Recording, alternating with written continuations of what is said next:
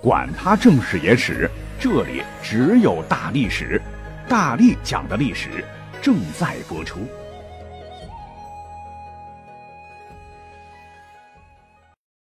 大家好，我是大力丸。提起内卷化，哎，这个词儿好像频频上热搜，很出圈啊。二零二零年意外流行的，引发了一波又一波的网络讨论，甚至在二零二零年十二月四号入选了咬文嚼字儿二零二零年度十大流行语。可是问题是，你们都知道了，我是最近才知道，于是呢就赶紧去查什么是内卷，各式各样的解释，又是囚徒效应啦，又是边际效益递减了，看着我脑瓜子疼。那照着我的理解吧，呃，内卷呢就是好比一块蛋糕，就这么大，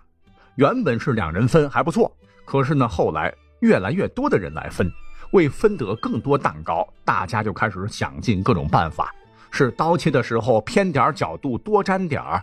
还是看着哪个部分的奶油多丁点切等等啊？总之，大家伙都会绞尽脑汁想出越来越多的各种招数来分蛋糕。可是呢，由于大家动脑筋研究的都是如何分固定的一块蛋糕，而不是想着跳脱圈圈如何将蛋糕做大做强，就会导致呃，虽然说大家伙越来越努力。可是呢，一碗粥僧多粥少，分配只能是越来越不公。那我们就再举一个身边的例子啊，比方说某公司来了一位美女同事，那周边很多男生都很喜欢她。本来说日久生情，美女肯定会挑选其中一位，可是其中一位舔狗不讲规矩，天天送花，顿顿请吃饭，打车送美女上下班，夏天帮打伞，冬天送暖炉。其他单身男生一看，啊，那那我们不能落后啊。都学着争做舔狗，花心思各种贵，结果呢，把美女的这个心气儿是越培养越高，最后公司里的谁他都没有看上，诸如此类吧。啊，这样的例子非常非常多，举也举不完。可见内卷化是无处不在啊。归根结底呢，就是资源稀缺的问题，如果不解决，那完了，人人皆可卷，是涵盖到了社会方方面面。内卷化其实呢，它是一种社会现象。从古至今皆如此。我们呢可以再举一个明朝的例子。你像明朝，在历史上比较特殊啊，乃是阉人盛世，太监宠儿，像王振、刘瑾、魏忠贤之流，吃香喝辣啊。当然也有好太监，如下西洋的郑和等。故而太监在当时似乎非常的风光，那比寒窗苦读强太多了。这个职业乃是飞黄腾达的捷径，于是乎就导致民间。咔嚓，自个儿把自个儿小丁丁切掉的，自烟成风是越来越凶。等到了明末天启三年啊，发生一件真事儿。当时的宫中呢，征募宦官三千，这个告示一发下去，呼啦啦一下，应征者多达两万人，直接把有关部门吓坏了啊，就想方设法赶紧再增加一千五百个名额。可这样还远远不够啊，还有一万五千五百位已经切了小丁丁的应职者。实在实在已经是承载不了了，通通就不能要了。这下一万五千五百名没有小丁丁的，那就真的是不能够接受了哈，牺牲太巨大了，就跑到衙门前哭天抢地的讨说法。为了维稳呢，无奈之下，政府啊只能先把他们安置在京郊的收容所。可是呢，人数太多，吃喝拉撒这个收容所也容纳不了，很多人最终沦为了乞丐和小偷。这些可怜人也被称作白斩鸡啊！由此可见，太监也堪称是古代内卷化比较严重的职业之一。好，那历史毕竟是多角度、多层次的哈。刚讲的这个例子是属于微观的。所谓时代大潮，浩浩汤汤。如果说我们能够站在一个较为宏观的视角来观察，就会惊奇的发现，我国古代两千多年的漫长岁月当中，其实它的演变。也是一场内卷化的过程，甚至呢，有人说内卷化乃是困住东方巨龙的枷锁。怎么说呢？其实这里边呢是分为相互交织影响的政治和经济两个层次来看。我们学政治的时候都讲嘛，经济基础决定上层建筑，上层建筑反作于经济基础，二者是决定一个国家和王朝兴衰起伏的基石。若是我们翻看史书，细致观察，我们就一定会发现。你像秦汉三国两晋南北朝，一直到差点推翻清廷的太平天国，王朝面临严重挑战与危机时，总是有一个逃脱不掉的规律，像一根无形中的指挥棒，发挥着决定的作用，如同梦魇般千年不散。自公元前二百二十一年秦始皇统一中国、建立秦朝后，你看每代继任者，只要气数已尽时，一定是土地被大量兼并，集中于少数人手中，而广大农民则大量失去自有的耕作土地，变成无立锥之地。为了养活一家老小啊，只会种地的农民便只能由自耕农变成佃农，不得不帮大地主、小地主们种地。接受他们的层层的压榨和盘剥，从此身份由自耕农转变为佃农。也就是说，每到改朝换代的时候，你会发现自耕农会大量减少，而佃农会急剧增加。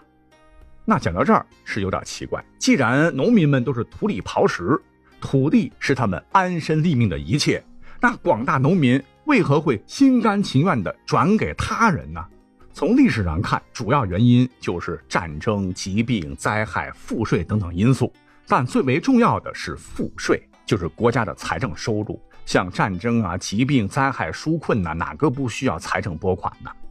而在当时氏族阶级的这种操控之下，作为国家税收绝对主流的农业税就丧失了公平性，导致农民很容易破产，最后不得不失去土地。比如说旧王朝里的公卿大族。国家不是要按照土地多少来收税吗？一方面，粮食越多，不论是囤积居奇的卖，还是自个儿家族享用，他们日子过得越来越富裕，是越来越滋润。而另一方面，为了逃避国家税收，特权一定会想方设法隐瞒政府他们实际的土地数目，还有他们兼并的土地多少，这样就会直接导致土地税收的是一年比一年少，每年财政收入也会大幅下降。那钱都不够花，一年比一年投入大。如果说碰到皇帝骄奢淫逸、朱门酒肉臭，那就更惨了。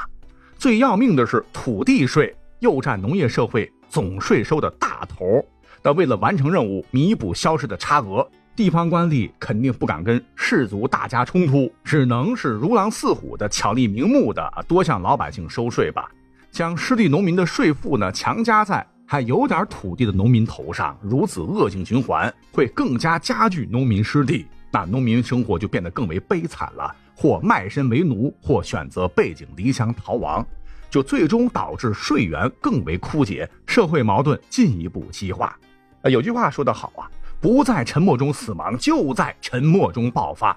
实在活不下去，食不果腹的农民便会在诸如“王侯将相宁有种乎”等贵贱。均田免粮等响亮的口号号召之下，纷纷是揭竿而起，拉开了反抗暴政的序幕。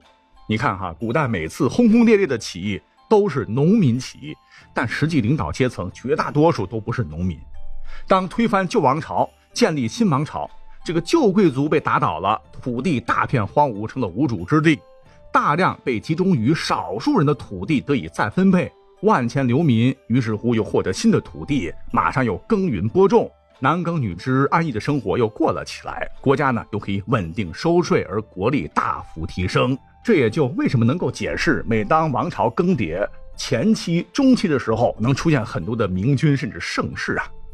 可是呢，当这个王朝运行几十年、几百年后，即使有为数不多的所谓盛世，可是呢，刚讲到的那个循环魔咒依然会再次开启。贪婪使得新的达官显贵啊，当初他们可是带领农民阶级，然后干革命分田地的啊，他又会重复前朝士族们干的一切，变成了因循守旧的王朝蛀虫。新一轮土地兼并就再次来临，社会矛盾进一步激化。所谓王者以民人为天，而民人以食为天，活不下去的广大农民又再一次拿起了刀枪，跟旧势力开干。新的轮回又开始了，循环往复，无休无止。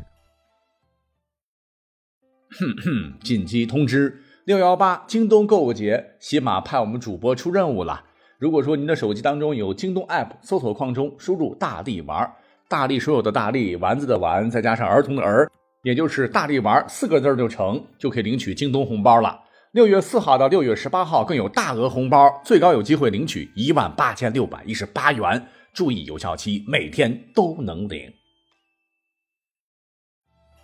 好，那我嘚不嘚说了半天，你可能会问，哎，这跟我们今天谈论的这个主题内卷有啥关系啊？当然有关系，因为刚才讲的这些就是内卷化呀。从统治阶级层面上，咱们看啊，无论前朝皇帝怎么励精图治、殚精竭虑，底下臣子们如何改革弊政、挽救危局，这个圣旨下的越来越频，规章制度定的是越来越细，管民的官吏也是越来越多，手法是越来越精准。但问题你会发现是越来越严重。中后期朝廷无论怎么换储、换皇帝、换大臣，诸法用尽，依然是不可逆的腐朽没落下去，积重难返。而古代中国必将再次迎来新一轮的洗牌，哎，这就是一个无解的怪圈，周期性发作，根本问题始终就没有解决。请问，这不是内卷是什么呢？但客观讲哈，我们去观察古代农民阶层的起起落落，我们又会发现啊，似乎引发社会洪流的祸端，也不全然都是朝廷的错，他们腐败、鱼肉人民、统治失德、水灾、旱灾、蝗灾、瘟疫频发。才最终导致江山易主吗？其实广大农民本身也是这一切麻烦的制造者，在他们无意识的参与下，才最终导致时间点到了矛盾的总爆发。我们呢可以再举一个形象的例子啊，比方说在王朝初期，百废待兴，一人耕作一亩地，粮食产量它并不高，而农民种地，目的当然是从固有的土地收获更多的粮食作物了。为了提高产量，就找两个人来耕作，那种地比以前就细一些了，农作物也会得到更好的照顾，产量肯定是提高的。而为了继续多产粮食，就得安排更多的劳动力，三个人、四个人、五个人种一亩，直接上，大家都分好工，肥料用最好的，夏季撒什么肥，冬季撒什么肥，怎么浇水，怎么施肥，肯定要比一两个人时更加的精细。要知道，古代人讲究多子多孙，拼命的生生生。而土地资源要知道可是有限的，这样呢就会导致一亩田耕种的人会变得是越来越多。那时候呢没有现代农业科学的基因改良，或者说是袁爷爷的这种杂交水稻技术啊，无论怎么花力气，其实大家伙都只是停留在传统农耕人力种植低水平的模式上，很容易达到土地收获量的天花板。大家呢只是随着人数的增加，在这个极限值下继续的更加细致分工而已。哎，这也就是经济学中的边际效益递减，就是说做的越多，并不会回报的越多，而是得到的越少。这也就是内卷化的客观反应。你像古代，我们几千年来一直是称自个儿为天朝上国，物富民丰，说白了就是自给自足的小农经济。咱们人数多呀，人有多大胆，地有多大产，干啥事儿上人就对了。殊不知，在王朝的前半段，就像是一亩地只有一两个人耕种一样，哈，古人还能过着鸡作声喳喳，牛驴走云云，女及涧中水，男采山上薪这一种安居乐业、男耕女织的理想生活。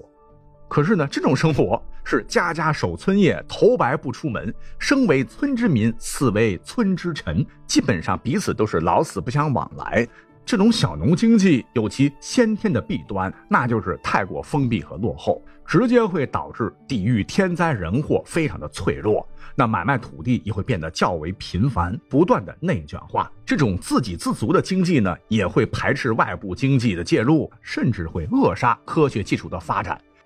这种鸡犬相闻的生活就很好吗？何必去研究那些奇迹淫巧灾？就会导致我们国家不仅不可能跟西方那些国家一样。在古代会产生工业革命，这种跃迁式的技术革新也会导致王朝更迭，是周而复始不休。你像是唐、宋、元、明清啊，三百年是这个周期的上限。也正是在这样的内卷之下，我们的脚步才渐渐停滞，被西方逐渐的反超。讲的是有点抽象哈，不过道理是这个道理，就是从古代历史上看，一个王朝某一个发展阶段达到一种确定的方式后。便停滞不前，那这种内卷并非好事儿。不光是古代了，其实呢，在咱们实际生活当中，我们也会碰到这种内卷，当然也是不好的，会导致最终每个人的幸福感都会被大大降低。那通过本期节目，通过我们看看历史的这种周期发展啊，这也启示我们，你像在一些企业当中，管理者要制定有效措施防止内卷，而打工人也要觉醒，